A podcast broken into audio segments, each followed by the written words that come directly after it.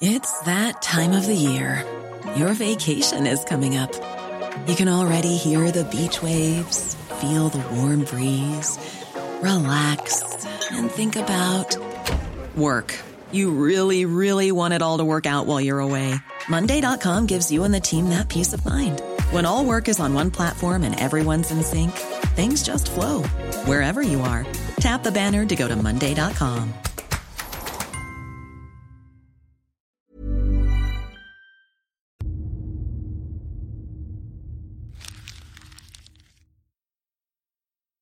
Seguirle el ritmo al país no es cosa fácil, pero en este espacio intentaremos, semana a semana y en 25 minutos, comprender juntos lo que sucede en el territorio que habitamos. Esto es Semanario Gato Pardo y yo soy Fernanda Caso.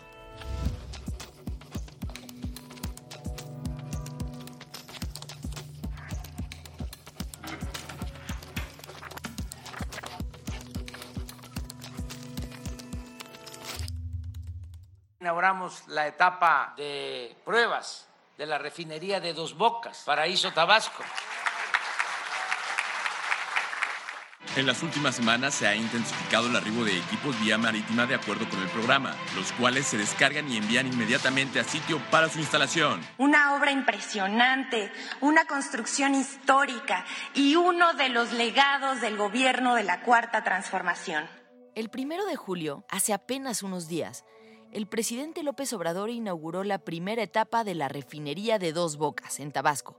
Este anuncio ha generado muchísima polémica, pues no queda muy claro exactamente qué fue lo que se inauguró, ya que esta refinería todavía está lejos de poderse usar. Además, hay muchos cuestionamientos de transparencia en cuanto a costos, proveedores e impacto ambiental de la obra. Sobre esto hablaremos en el episodio de hoy. Pero antes de entrar de lleno al tema, vamos a la junta editorial que tuvimos esta semana en Gato Pardo, y donde discutimos las noticias que incluiríamos en este espacio. El primer tema lo sugirió Fabiola, una de las investigadoras del podcast. Oigan, también lo de los recortes presupuestales a los OPLES, o sea, es lo único que tenemos para garantizar elecciones decentes y le están dando de machetazos al presupuesto. Según el último reporte presupuestal del INE, los organismos públicos locales electorales, mejor conocidos como OPLES, encargados de organizar las elecciones locales, están en una situación crítica en al menos cinco estados, esto debido al recorte presupuestal que les hicieron. En la Ciudad de México, el recorte de más de 50% de su presupuesto por parte del Congreso local va a imposibilitar su operación para el último trimestre del año. En Campeche habrá un recorte del 56%, lo que ya está afectando el pago de salarios de los consejeros y otros cargos.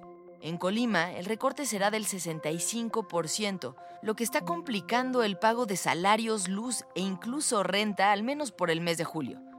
En Morelos, de plano ya no hay dinero para entregar financiamiento a los partidos y ni hablar de su operatividad interna. Y finalmente en Nayarit, el presupuesto solo va a alcanzar para cubrir los gastos hasta el mes de agosto, y no saben qué va a pasar después. El INE pretende negociar una extensión presupuestal a fin de que sea posible cubrir los últimos tres meses del año. Tranquilos, ya cortaron corriente, tranquilos. Hubo una fuerte explosión. Parece que todos estamos bien. Hay algunas mujeres que han entrado en crisis. Vengo en el vagón de, de mujeres, pero pues están acuerpadas. La semana pasada, dos cortocircuitos ocurridos en la línea 2 y 9 del metro de la Ciudad de México paralizaron su infraestructura. El primero sucedió el primero de julio en la estación Velódromo de la línea 9, cuando un cortocircuito provocó un incendio menor dentro del vagón. Esto provocó que la línea se detuviera por horas. La causa del incidente fue al parecer un paraguas que una usuaria dejó caer en las vías.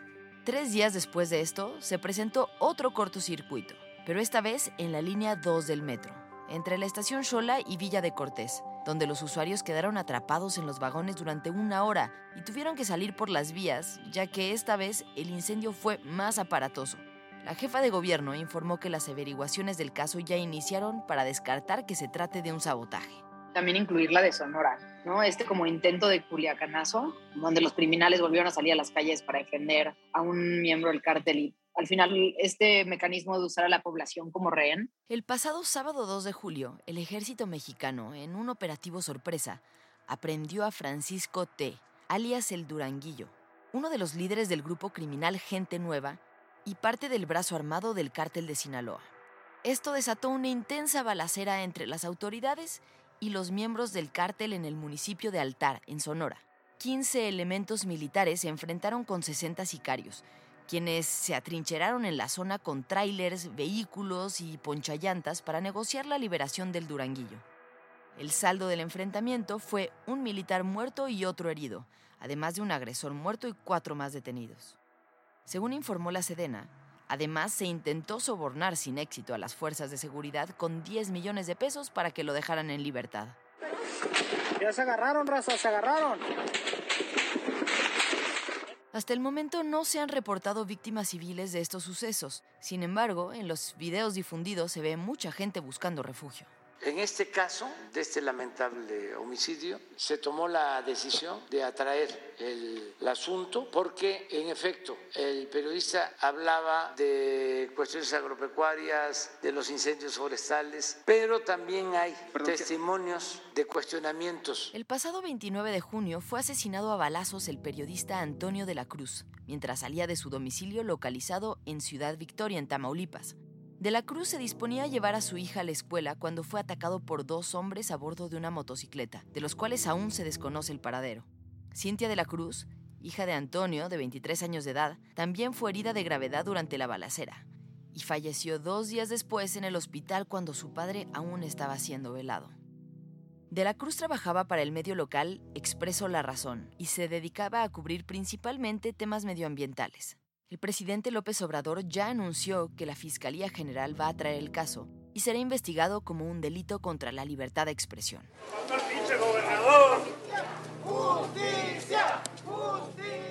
En lo que va de 2022, 12 comunicadores han sido asesinados y diversos organismos internacionales ya han declarado a México como uno de los países más peligrosos del mundo para ejercer el periodismo.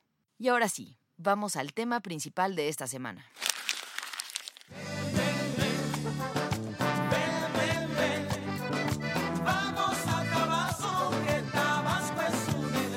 Presidente inauguró en su tierra natal la primera etapa de la refinería de Dos Bocas, o al menos eso dijo.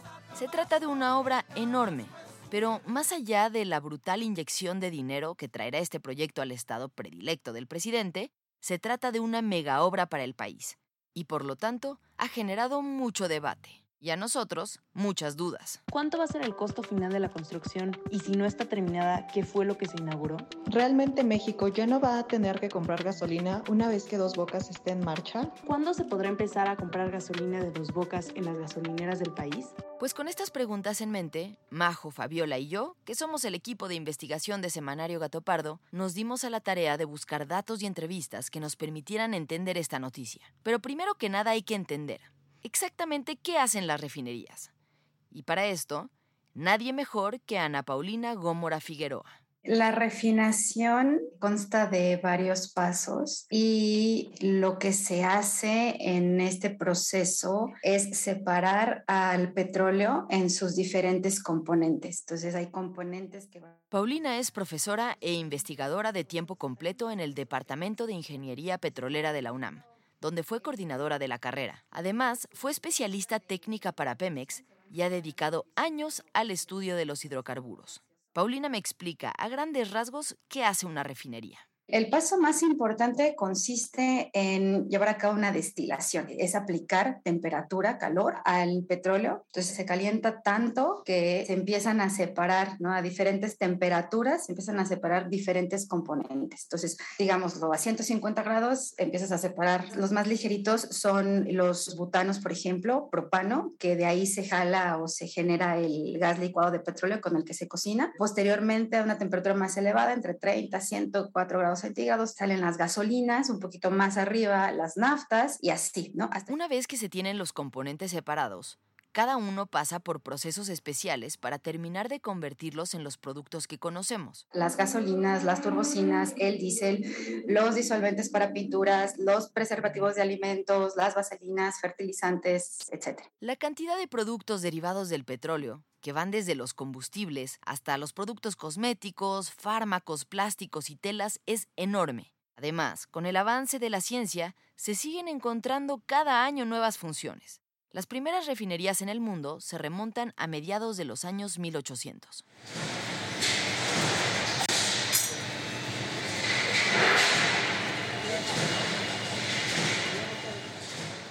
Para 1907 ya se había instalado la primera refinería en forma en Veracruz. Era propiedad de la empresa Water Spears Oil Company, que importaba petróleo de Estados Unidos y distribuía la querosina para encender los faroles de todas las poblaciones del país. Por su parte, la Mexican Petroleum Company empezó a extraer petróleo más o menos en la misma época en San Luis Potosí, y ahí mismo construyó la primera refinería para producir asfaltos. La mezcla que se producía y envasaba en este lugar sirvió para asfaltar las calles de la Ciudad de México, Tampico, Veracruz, Guadalajara, Puebla, Monterrey y Chihuahua.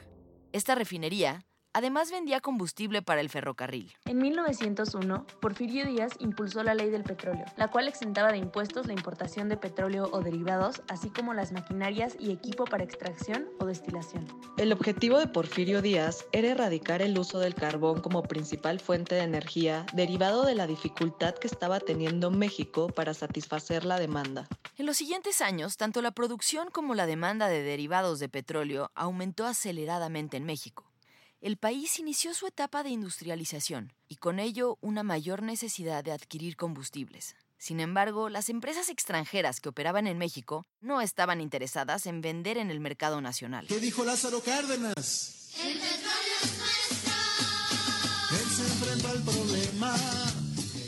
Cuando Lázaro Cárdenas expropió la industria petrolera, el 89% de la capacidad de refinación estaba en las costas, pues era la ubicación más sensata para mandar los productos en barcos a Estados Unidos y otras partes del mundo.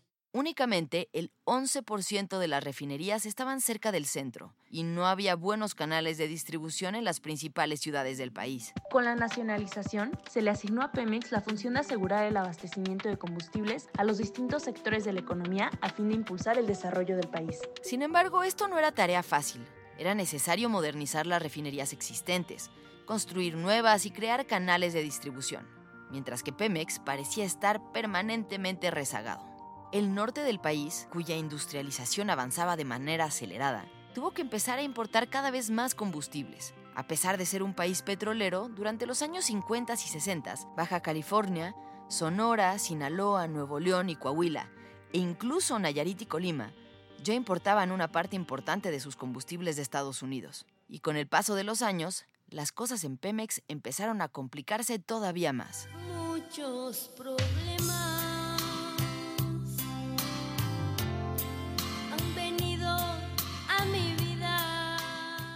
el estado en que se encuentran las refinerías, pues les impide estar operando a su capacidad máxima. Por una parte, por el tipo de petróleo que pueden procesar, pero también porque les ha faltado mucho mantenimiento mayor. Entonces, en el primer trimestre de este año, las refinerías operaron al 50% de su capacidad y esto ya ha aumentado. Hace un par de años estaban por el 40 y tantos, 45%, llegaron a tener un 38% si no me equivoco. La voz que escuchas es la de Jesús Carrillo, quien es director de Economía Sostenible en el IMCO. Jesús es doctor en Economía por el Colmex y especialista en mercados energéticos. Además, tiene una columna en Gato Pardo y es un gran amigo mío y un gran aliado de este podcast.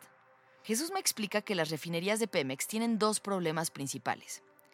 El primero es el que mencionó hace unos momentos, la falta de mantenimiento. Hoy en día, Pemex cuenta con seis refinerías y, según nos platica, estas apenas alcanzan el 50% de su capacidad de refinación porque ya están muy descuidadas. Entonces, tienes que pagar por todos los costos fijos que te generan las refinerías, pero nada más utilizas la mitad de la capacidad. Esa es una parte del problema. Además de que no aprovechar las refinerías que tenemos ya en sí mismo es una mala apuesta, hay otro problema derivado de la falta de mantenimiento. Y es que los productos que se obtienen no necesariamente son los más valiosos están produciendo mucho combustóleo. Entonces el combustóleo es un producto de menor valor. Incluso muchas veces se encuentra por debajo su precio del precio del crudo. Entonces, si el precio del combustóleo, que es el producto, es menor que el precio del insumo, que es el petróleo, pues sí tienes un problema muy serio, porque ahí va a ser la pérdida siempre, sí o sí. Entonces, este es un componente importante. El año pasado, el 2021, entre todas las seis refinerías, produjeron en promedio más combustóleo que gasolinas. Según me explica Jesús, el que México produzca tanto combustóleo tiene que ver en parte con las características del petróleo mexicano. Como es más pesado el crudo, refinarlo es más difícil y al final queda este producto que es muy contaminante y cada vez más difícil de vender. Pero el problema no es solo la mezcla mexicana. En realidad, si las refinerías en el país contaran con el equipo adecuado, ese combustóleo se podría transformar en otros productos que tuvieran más valor. Esto me lo explica Ana Paula, la ingeniera petroquímica de la UNAM si se quisiera tener un producto diferente con otro valor agregado en lugar de combustóleo, pues lo que se tendría que hacer es llevar a cabo un proceso para reducir la viscosidad o una hidrogenación catalítica. Entonces es enriquecer, por un lado, los componentes con hidrógeno, pero a la vez romperlos porque se necesitaría de un componente más ligero para poder darle otra aplicación. Ana Paula me explica que este proceso requiere de mucha energía y una enorme inversión de dinero que no se ha hecho. El segundo problema del que me habla Jesús es la carga laboral de las refinerías mexicanas.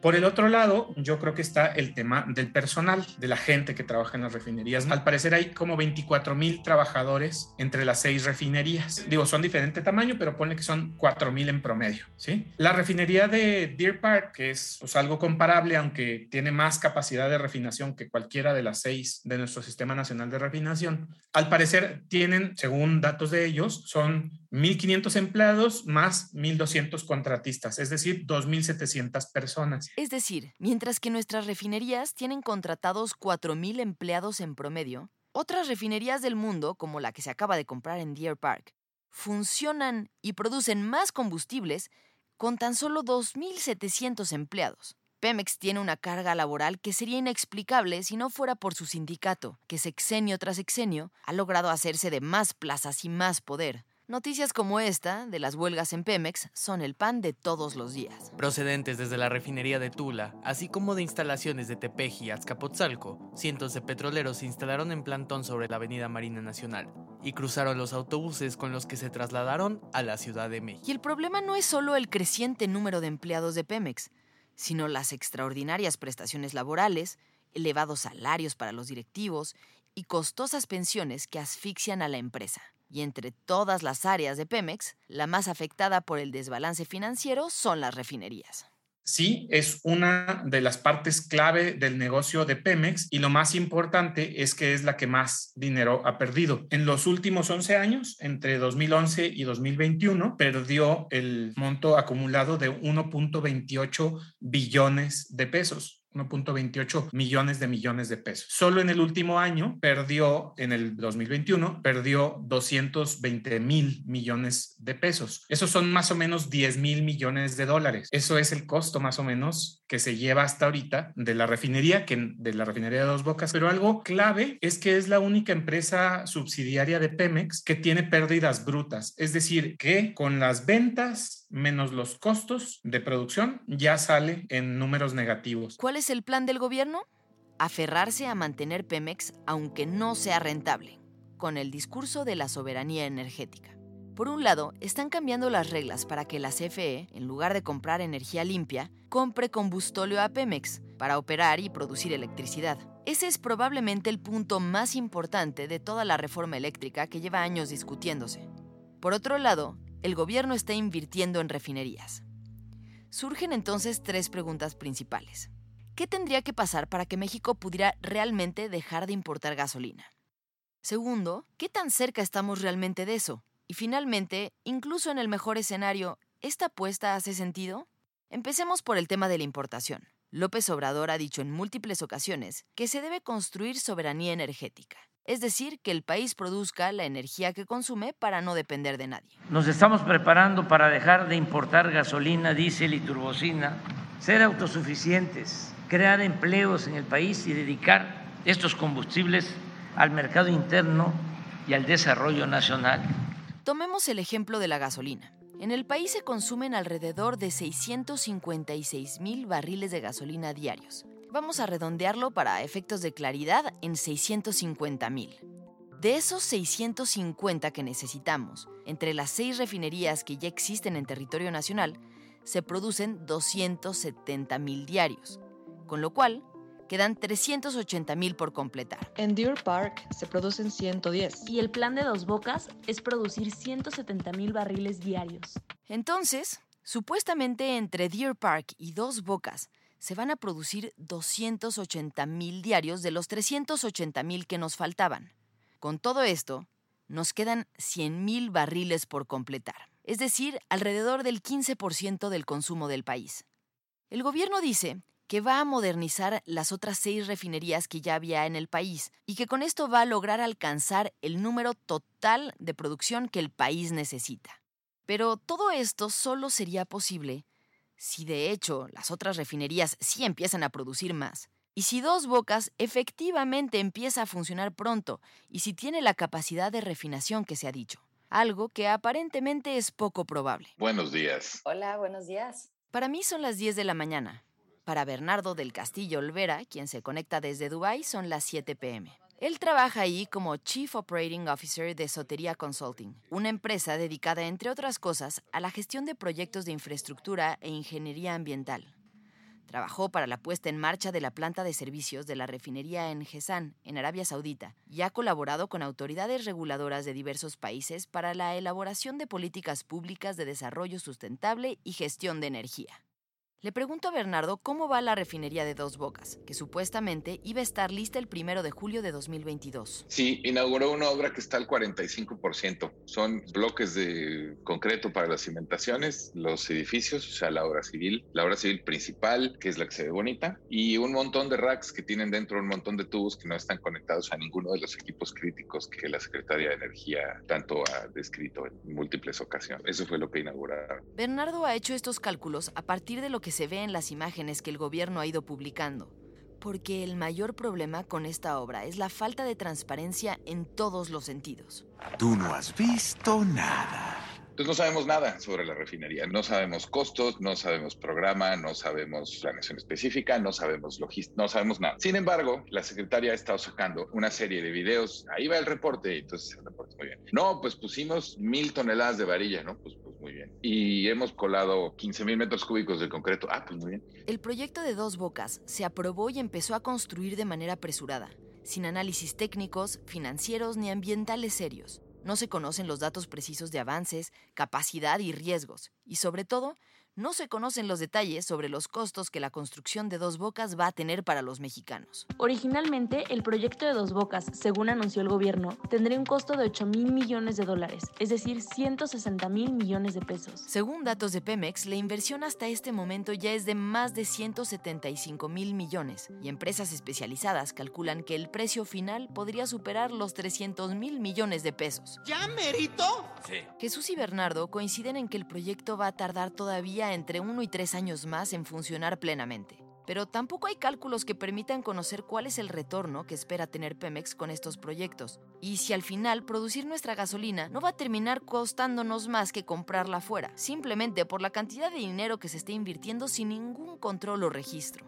Sumado a esto, la gasolina es solo uno de los combustibles que el país necesita. En el caso del gas natural, por ejemplo, México sigue importando más del 70% de lo que consume y el 90% viene de Texas. Por lo que incluso con la nueva refinería, todavía estaríamos muy lejos de hablar de soberanía energética.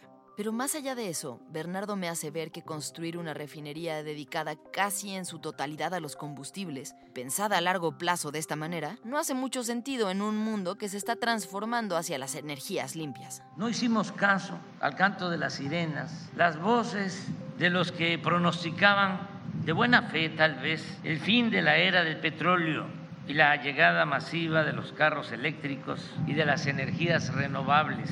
Aclaro que ese avance tecnológico más temprano que tarde se convertirá en realidad. En el largo plazo te resulta más negocio, o sea, producir materia prima para petroquímica, porque el mundo necesita mucha de esa y, y ahora más. O sea, tú piensas, todo el mundo ahí está muy ilusionado, ay, los coches eléctricos, ya estoy ahorrando para mi Tesla. El Tesla, exceptuadas determinadas partes del chasis, el sistema de frenos y, bueno, el sistema de dirección y algunas cosas, es todo plástico. Bernardo me explica que no es que la gasolina vaya a dejar de venderse en cosa de 10 años pero la demanda va a ser cada vez menor y por lo tanto vender gasolina va a ser mucho más complicado. Su precio va a bajar y lo que más va a valer son otros derivados del petróleo. La mitad de los fabricantes japoneses no van a fabricar, ya no van a desarrollar ni fabricar motores de combustión interna más o menos en el 2040. Prácticamente todos los fabricantes grandes del mundo tienen ya modelos eléctricos. No son modelos de investigación, no son prototipos, no son ideas. Tienen modelos eléctricos que puedes ir a comprar. El futuro es hoy, ¿oíste, viejo? Sin duda alguna, este será un tema que seguirá dando mucho de qué hablar, y en Gato Pardo lo seguiremos muy de cerca para mantenerte informado. Por ahora estamos llegando al final de este episodio, pero no queremos que te vayas sin antes comentar los temas de los que debes estar pendiente esta semana. Hoy, martes 12 de julio, el presidente López Obrador se va a reunir con su homólogo estadounidense Joe Biden para tratar temas relacionados con la migración, inflación, combate a la corrupción, entre otros además planear estrategias de trabajo conjunto. Por otro lado, comienza la vacunación en la Ciudad de México para menores de 9 años, pues el gobierno local recibió un lote de 90.000 vacunas pediátricas Pfizer.